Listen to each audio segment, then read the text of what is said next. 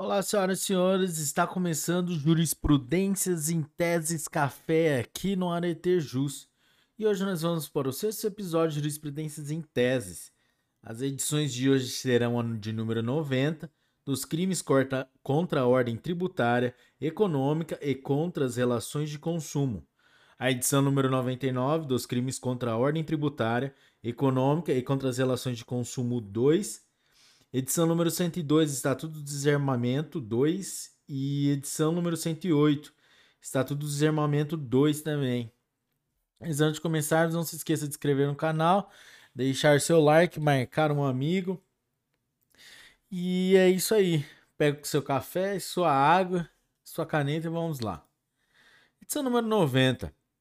Dos crimes contra a ordem tributária, econômica e contra as relações de consumo 1.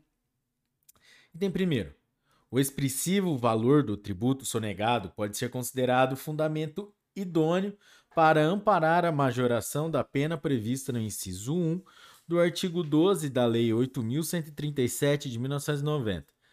Item 2. É possível que o magistrado, na sentença, proceda a emendar-se o libele, majorando a pena em razão da causa de aumento prevista no artigo 12, inciso 1 da Lei 8.137 de 1990, quando houver na denúncia expressa indicação do montante do valor sonegado. Item 3. Nos crimes tributários, o montante do tributo sonegado, quando expressivo, é motivo idôneo para o aumento da pena base, tendo em vista a valoração negativa das consequências do crime. Item 4. Os delitos tipificados no artigo 1, inciso 1 a 4 da Lei 8.137 de 1990 são materiais, dependendo para sua consumação da efetiva ocorrência do resultado. Item 5.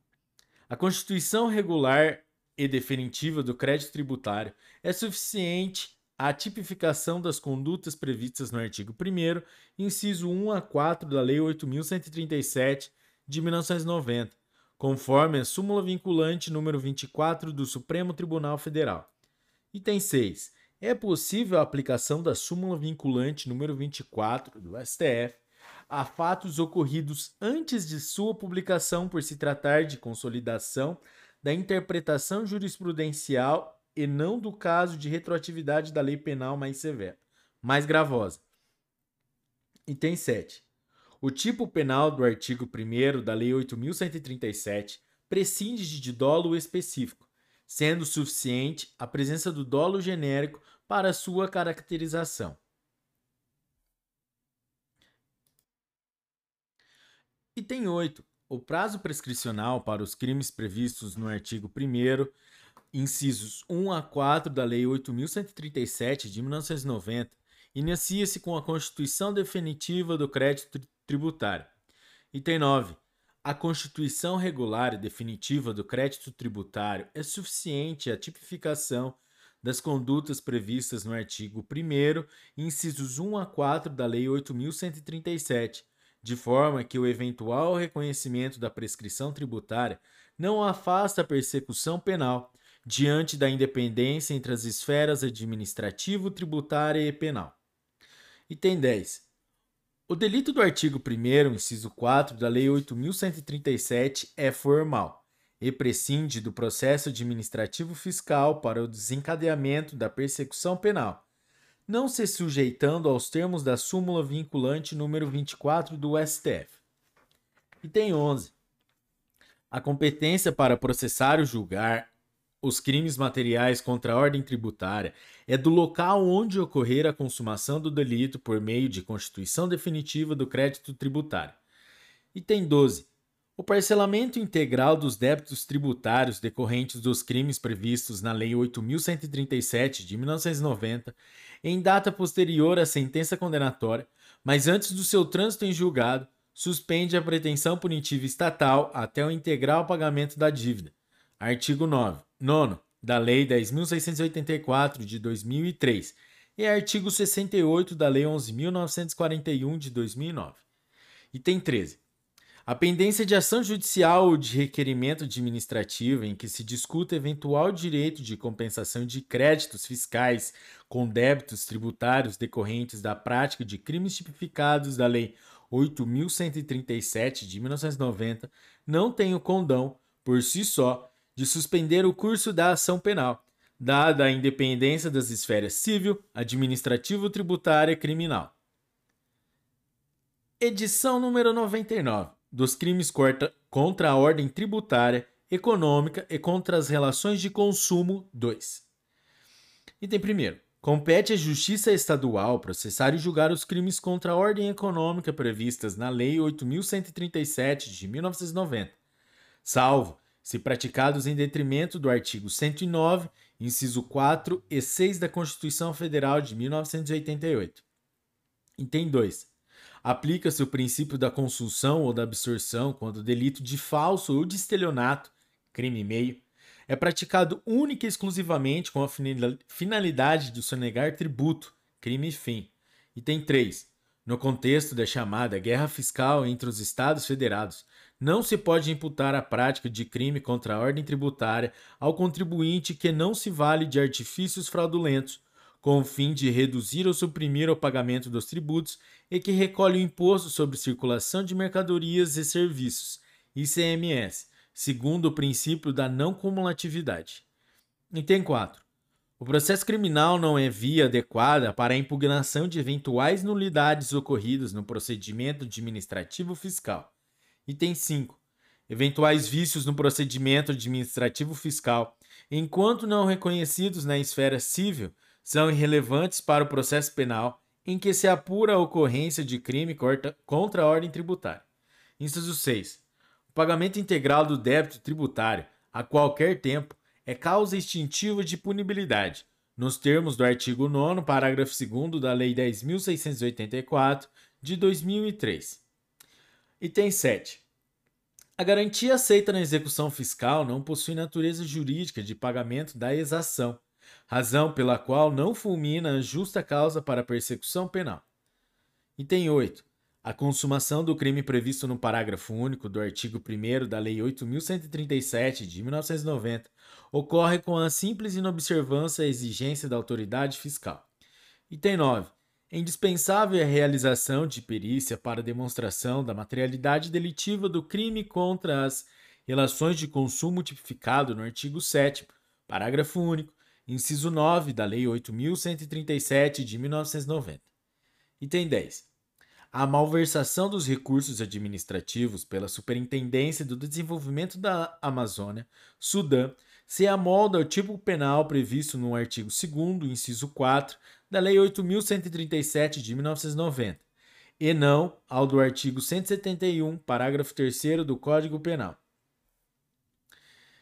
Edição número 102. Estatuto do Desarmamento. Item, é, Estatuto do Desarmamento 2. Item 1 o crime de posse irregular de arma de fogo, acessório ou munição de uso permitido, artigo 12 da Lei 10.826, é de perigo abstrato, prescindindo de demonstração de efetiva situação de perigo, porquanto o objeto jurídico tutelado não é a incolumidade física, e sim a segurança jurídica, a segurança pública e a paz social.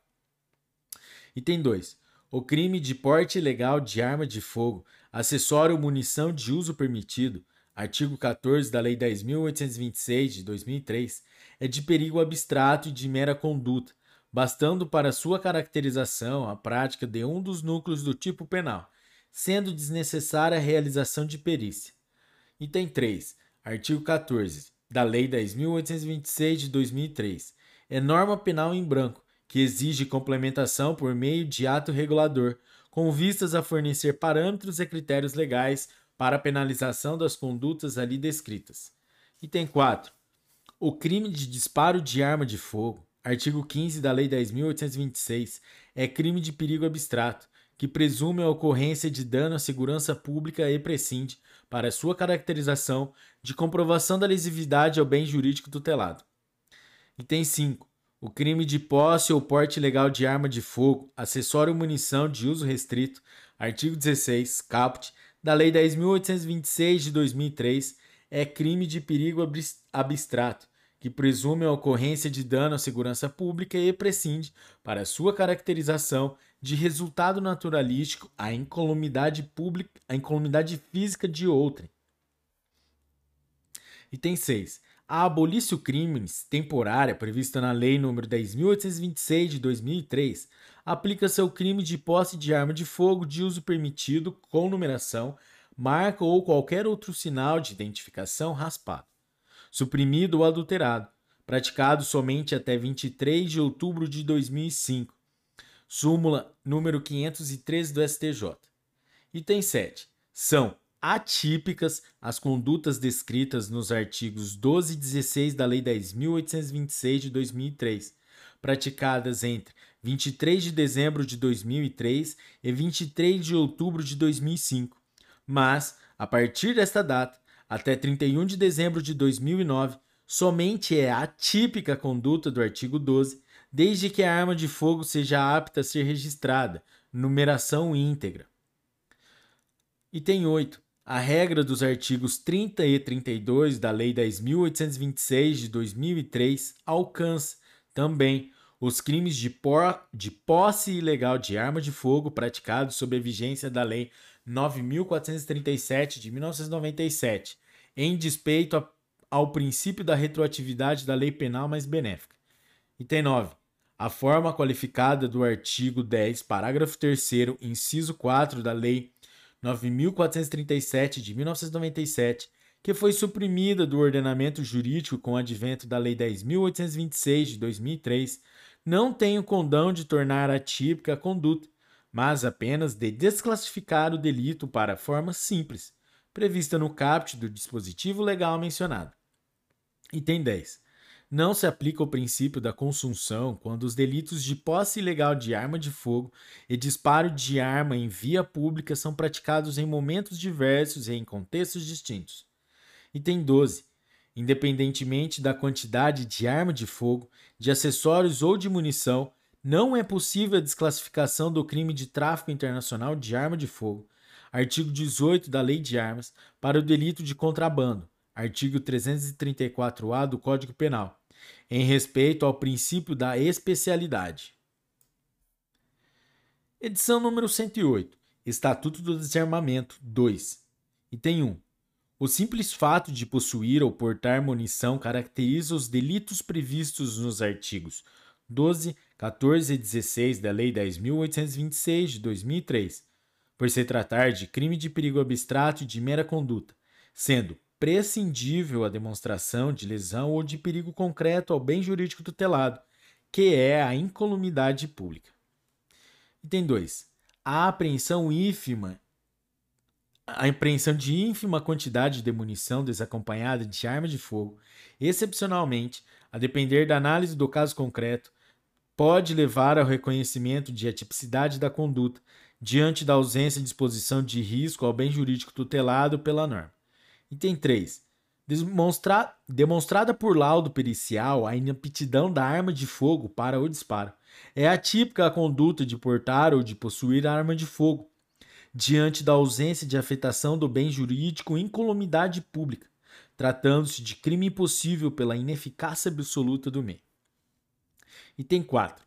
A conduta de possuir, portar, adquirir, transportar ou fornecer arma de fogo, seja de uso permitido, restrito ou proibido, com numeração, marca ou qualquer outro sinal de identificação raspado, suprimido ou adulterado, implica a condenação pelo crime estabelecido no artigo 16, parágrafo único, inciso 4 do Estatuto do Desarmamento. Item 5. O crime de comércio legal de arma de fogo, acessório ou munição, artigo 17 da Lei 10.826 de 2003, é delito do tipo misto alternativo e de perigo abstrato, bastando para, para sua caracterização a prática de um dos núcleos do tipo penal, sendo prescindível a demonstração de lesão ou de perigo concreto ao bem jurídico tutelado, que é a, que é a incolumidade pública. Item 6. O delito de comércio ilegal de arma de fogo, acessório ou munição, tipificado no artigo 17, caput, parágrafo único da Lei de Armas, nunca foi abrangido pela abolício crimes temporária prevista nos artigos 5 e parágrafo 3 e, e 30 da Lei de Armas, ou nos diplomas legais que prorrogam os prazos previstos nos referidos dispositivos. Item 7. compete à Justiça Federal o julgamento do crime de tráfico internacional de arma de fogo, acessório ou munição, em razão do que dispõe o artigo 109, inciso 5 da Constituição Federal. Haja vista que este crime está inserido em tratado internacional que o Brasil é signatário. Item 8. O crime de tráfico internacional de arma de fogo, acessório ou munição tipificado no artigo 18 da Lei 10.826 de 2003, é de perigo abstrato de mera conduta e visa proteger a segurança pública e a paz social. Item 9. Para a configuração do tráfico internacional de arma de fogo, acessório ou munição, não basta apenas a procedência estrangeira do artefato, sendo necessário que se comprove a internacionalidade da ação. Item 10.